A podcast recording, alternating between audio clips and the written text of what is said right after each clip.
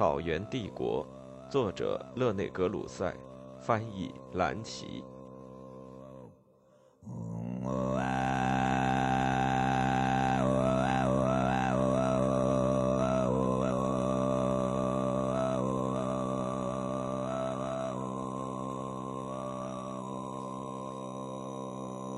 十二，侧望阿拉布坦统治下的准噶尔汗国。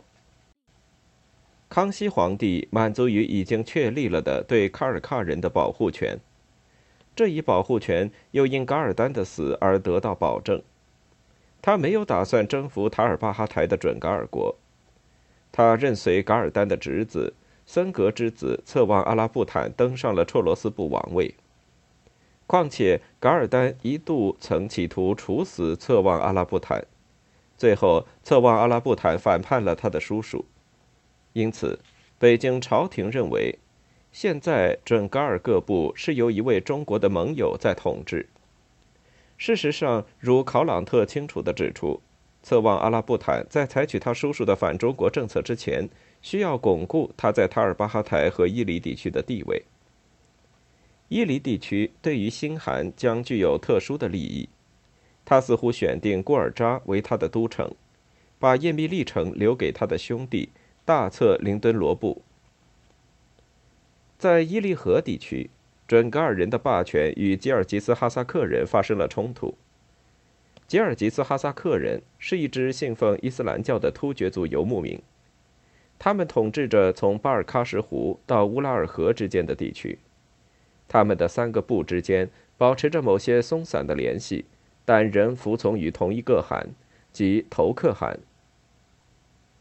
据巴托尔德说，头克汗被看成是起名的立法者，在他的统治下，这些终年过着游牧生活的人有了一些小规模的组织，并开始稳定。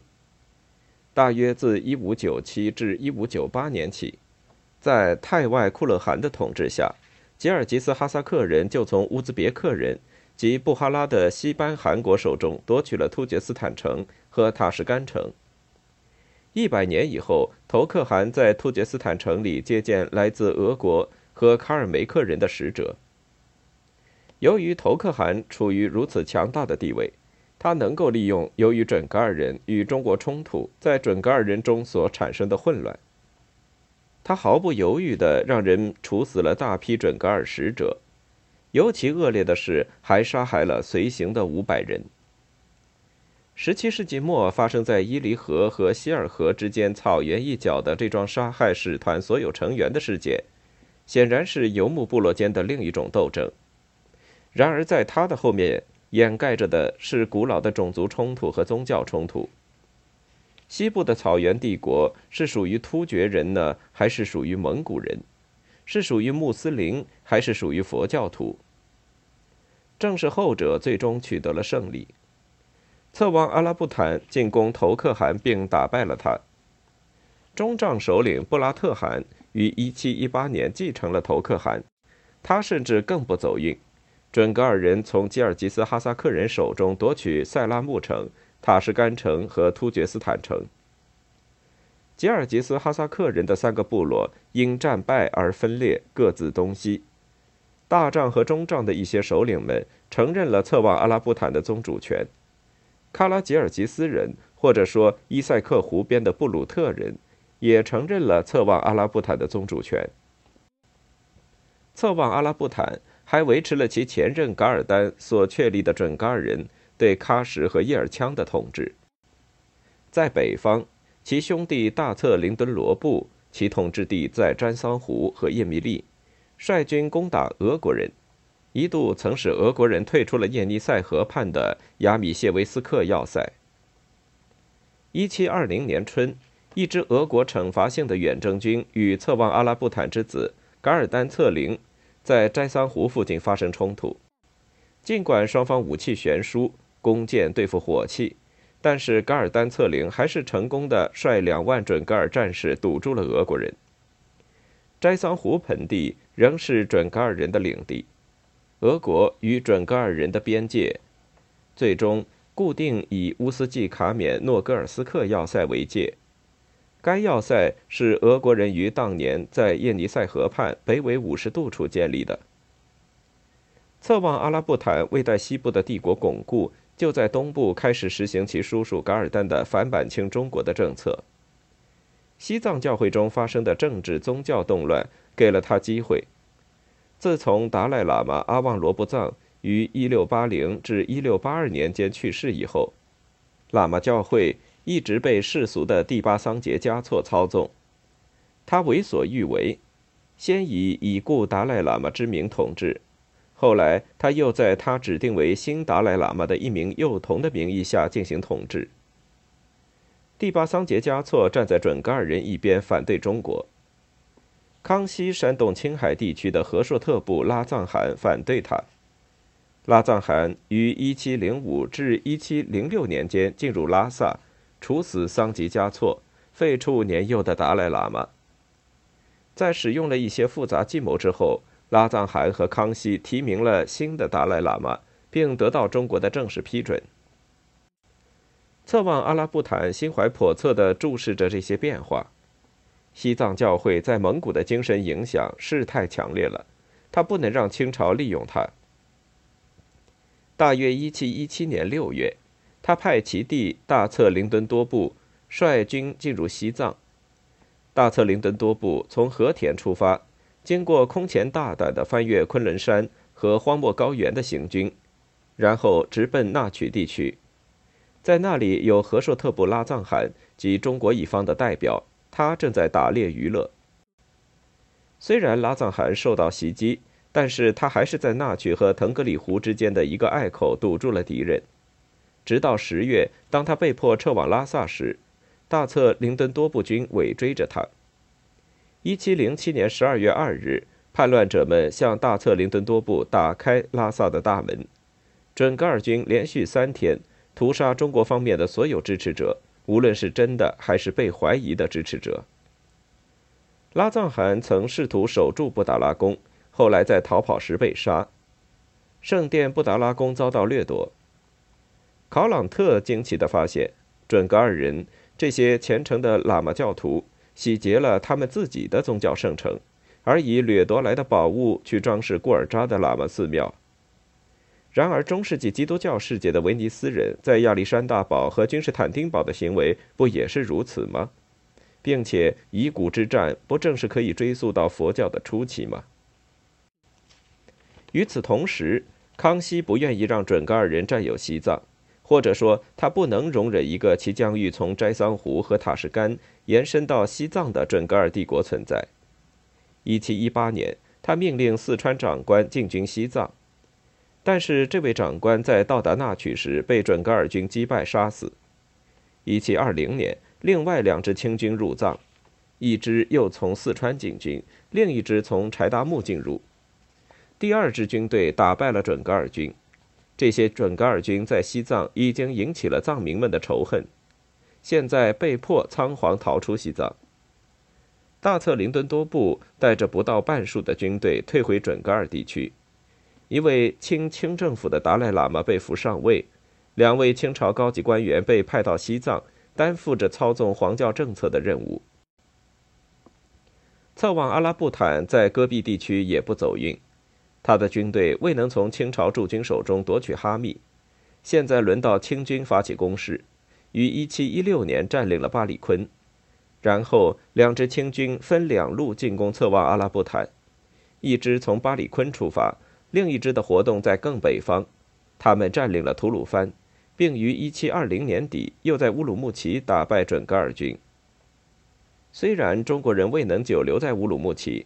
但是他们在吐鲁番设立了一个军屯区。注意到以下事情是很有趣的：即吐鲁番的穆斯林反对准噶尔人的统治的起义，便利了清朝的行动。有过远征尝试的康熙皇帝很可能将会发动对准噶尔本地的征服，但是他于1722年12月去世，他的儿子不爱习武的雍正继位，使清朝廷于1724年与侧望阿拉布坦议和。然而，这次和平只不过是一次休战而已，因为当策妄阿拉布坦于1727年底去世时，他已经通过占领吐鲁番，又恢复了对清朝的攻势。吐鲁番的穆斯林居民已逃到中国境内的敦煌。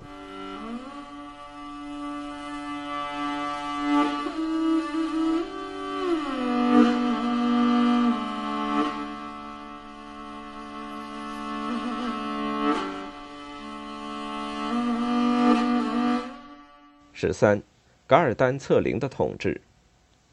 策妄阿拉布坦之子噶尔丹策凌继位，新准噶尔王从一开始就表现出对中国非常的敌视，以致雍正皇帝于1731年与他们重新开战。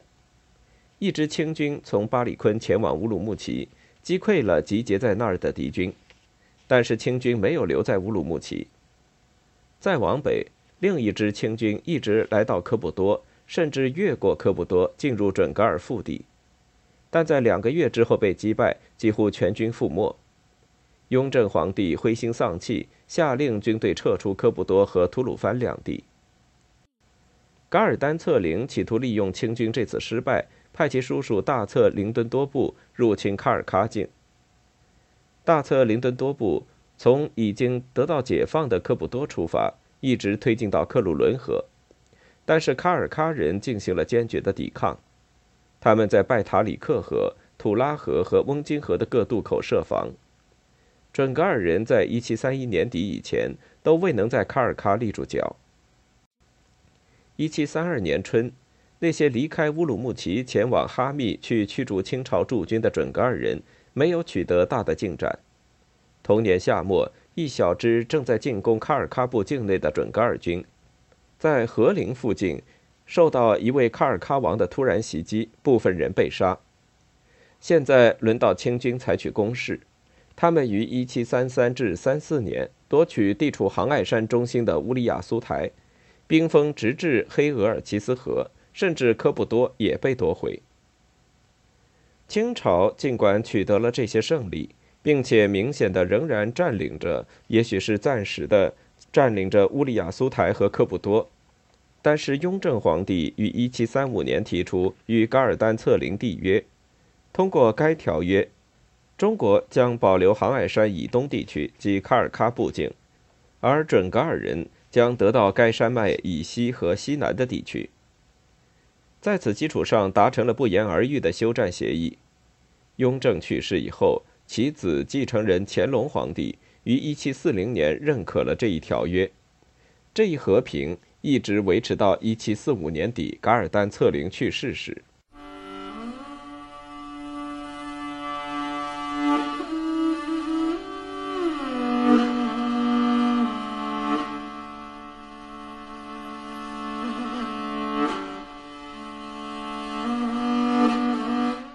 十四，清朝合并准噶尔地区。噶尔丹策凌去世后。紧接着是准噶尔国内的动乱时期。噶尔丹策凌之子策旺多尔济纳木扎尔是一个放荡而残忍的年轻人，他被贵族们弄瞎了眼，关在阿克苏。众人不服心寒喇嘛达尔扎的统治，已经臣服于绰罗斯部红台吉一个世纪之久的杜尔伯特部、和硕特部和辉特部，威胁要摆脱绰罗斯部而独立，统一丧失了。准噶尔国也随之消失。最后，在1753年，一位名叫达瓦齐的能干首领，即大策林敦多布的孙子，在辉特布王噶尔丹策凌的女婿阿穆尔萨纳的支持下，进军古尔扎，处死了达尔扎。达瓦齐被拥立为汗后，现在不得不与他昔日的盟友阿穆尔萨纳展开争夺。阿穆尔萨纳住在伊犁河畔。表现得俨然像一位独立的王公。达瓦齐打败并驱逐了他。阿穆尔萨纳与辉特部、多尔伯特部与和硕特部的许多首领一起逃到清朝境内避难，在那里，他为乾隆皇帝效劳。乾隆在热河隆重地接见他，把他置于自己的保护之下，并于1755年春由满族将军班第率清军护送他返回准噶尔。班第兵不血刃地进入古尔扎，达瓦齐逃走，但其后不久在阿克苏被发现，并被交给班第。班第把他送到北京，他受到乾隆皇帝的优待。1759年，他在北京善终。与此同时，清将班第现在作为抚远大将军驻守固尔扎，他立即宣布准噶尔人政治上解体，并且给绰罗斯部、杜尔伯特部、和硕特部和辉特部各部都提了一位韩王的名。阿穆尔萨纳原希望至少可以获得达瓦齐遗产的一部分，现在非常失望。班第为控制他的愤怒，强迫他前往北京。然而，阿穆尔萨纳在途中逃跑，返回古尔扎，煽动准噶尔人反对清统治。班第以轻率地缩减了他的军事力量，现在发现自己已被敌人包围，因毫无被营救的希望而自杀。一位名叫赵惠的能干的满族将军挽救了这一形势。1756年冬天，他被围在乌鲁木齐。他一直坚持到从巴里坤来的援军到来。1757年春，他深入塔里巴哈台的叶密利河畔，而另一些清军被派去收复古尔扎。阿穆尔萨纳四面受敌，逃到西伯利亚俄国人那里避难。到此，准噶尔人的独立结束了。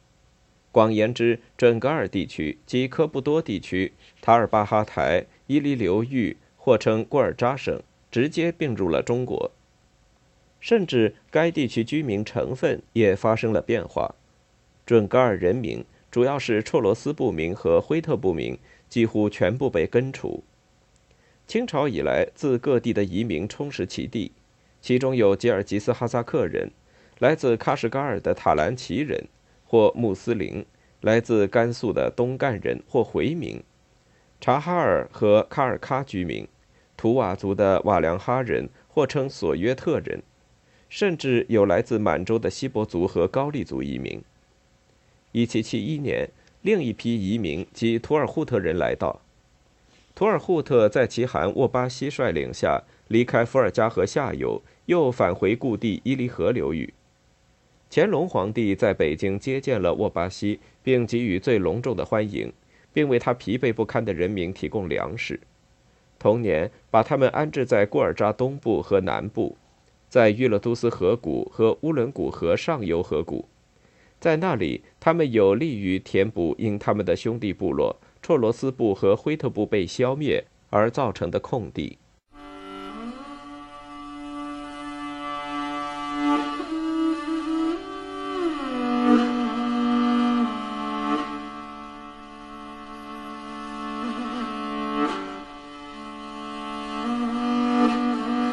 十五，西蒙古人的厄运。准噶尔汗国的灭亡结束了蒙古人的历史。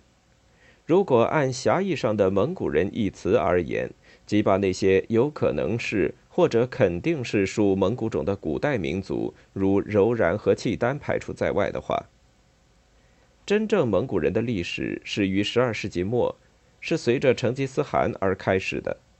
很快，蒙古人就达到其顶峰。成吉思汗在当选为汗之后，只需要二十年就统一了草原，并开始对中国和伊朗采取行动。在以后的五十年里，继续征服中国和伊朗的其余地区。除印度外，由于山脉的阻碍，印度自成一大陆，蒙古帝国成了囊括亚洲大陆的帝国。这种统治的崩溃几乎像它的崛起一样迅速。到一三六零年时。蒙古人已经丧失了中国和伊朗，事实上也失去了河中。他们在亚洲所保住的是蒙古地区和蒙乌尔斯坦，后来蒙乌尔斯坦构成了中国突厥斯坦的北部。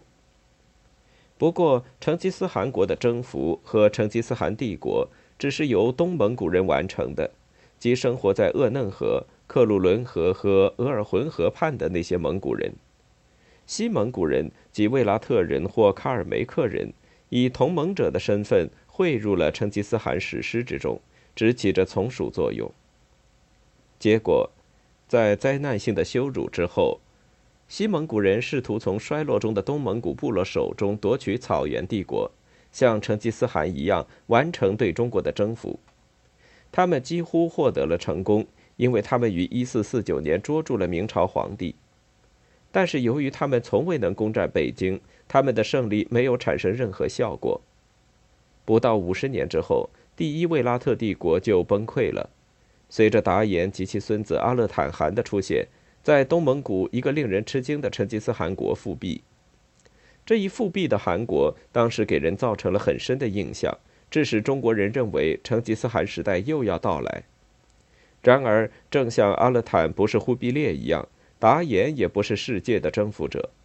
这个复辟的韩国在西北部几乎没有超过科布多，在东南部几乎没有越过长城，并且韩国末期已把精力转向宗教目标。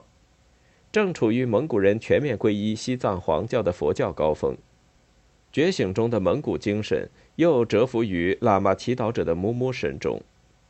清朝将顺利地驯服这些沉湎于祈祷中的僧侣似的武士们。因此，主角又落到了西蒙古人身上。他们处在阿尔泰山荒凉的山谷中，仍然十分顽强好战。十七世纪初，他们卷入了扩张的大浪潮。图尔扈特人跟随着拔都及金帐汗国的脚步，向南俄罗斯阿斯特拉罕附近的伏尔加河下游迁移。和硕特部居住在青海，其统治一直达到西藏的拉萨。绰罗斯部或称准噶尔部，统治着从俄国的西伯利亚边境，一方面到布哈拉汗国边境，另一方面到中国边境之地，还统治着从科布多到塔什干。和从科布多到克鲁伦河之间的地区，他们的都城科布多和古尔扎似乎注定要取代和林。况且，作为时代的标志，他们已经掠夺了成吉思汗圣殿。首先是由于噶尔丹采取的政治活动，后来又由于策妄阿拉布坦和大策林敦多部进行的战争，他们已经成了拉萨的统治者。在拉萨。喇嘛教的宗教权力也在他们的操纵之下，在喀什和叶尔羌，和卓们同样也成为他们手中的工具。在一百多年之中，他们一直是亚洲大陆的真正主人。他们的领导者巴图尔洪台吉、噶尔丹、策旺阿拉布坦、噶尔丹策林，都显示出是足智多谋的政治家，勇敢而有远见，同样又是顽强的战士。善于使用马上弓箭手们无处不在的极端灵活性。弓箭曾使成吉思汗赢得胜利，这些都接近了成功。他们如何才能避免失败呢？这要靠他们早几年出现，即出现在满族统治把新的活力和军事结构带到旧中国以前。明朝晚期的中国已经十分腐朽，以致任何民族——蒙古人、日本人或满族人。都可能夺取它，但是，一旦满族王朝牢固地登上天子王位，中国又注入了新的生命，又继续了一百五十年。第一批满族皇帝们是明智和积极的，他们摆脱了臣服偏见，为这个国家的更新做出了一系列努力。耶稣会神父们为他们制造的大炮对此做了证明。噶尔丹和策旺阿拉布坦。这些与成吉思汗精神一致而又与路易十四同时代的人，及前一个时代的落伍者们，既要对付东戈壁的清朝大炮，又要对付叶尼塞河畔俄国人的火器。这是十三世纪与十八世纪的碰撞，这种较量是不平等的。最后，一个蒙古帝国在它崛起的时候就衰落了，因为它是一个历史上不合时宜的帝国。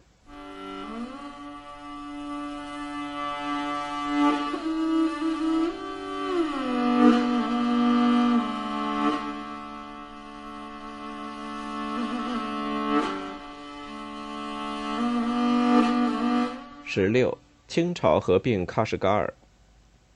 喀什噶尔以叶尔羌为都，于1775年前在黑山派和卓家族的统治下形成了一个伊斯兰教国家，成为准噶尔诸汗实际上的保护国。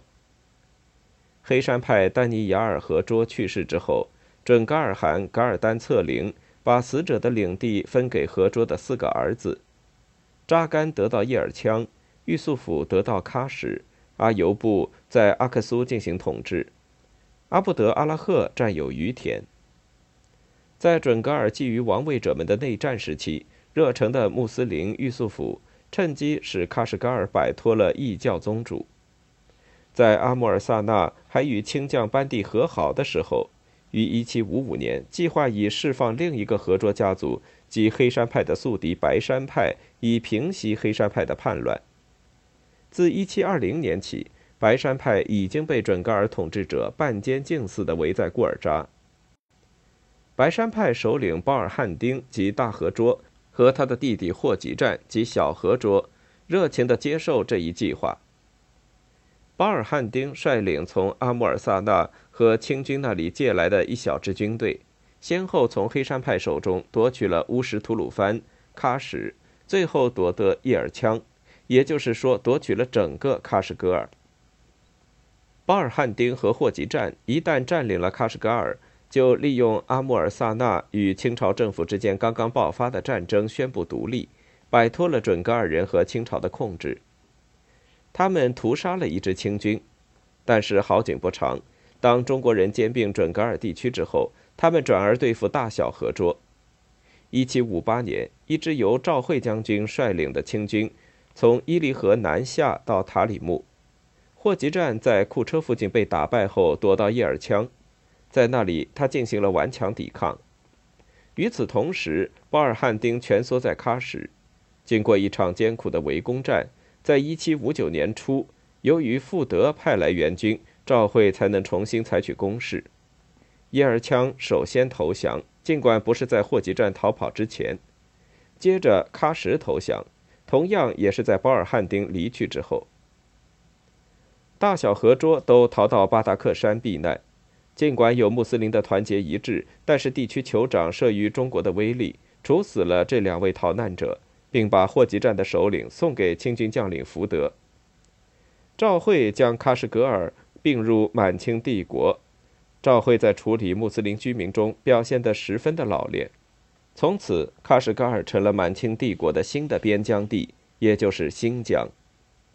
乾隆皇帝对伊犁流域和喀什噶尔的并吞。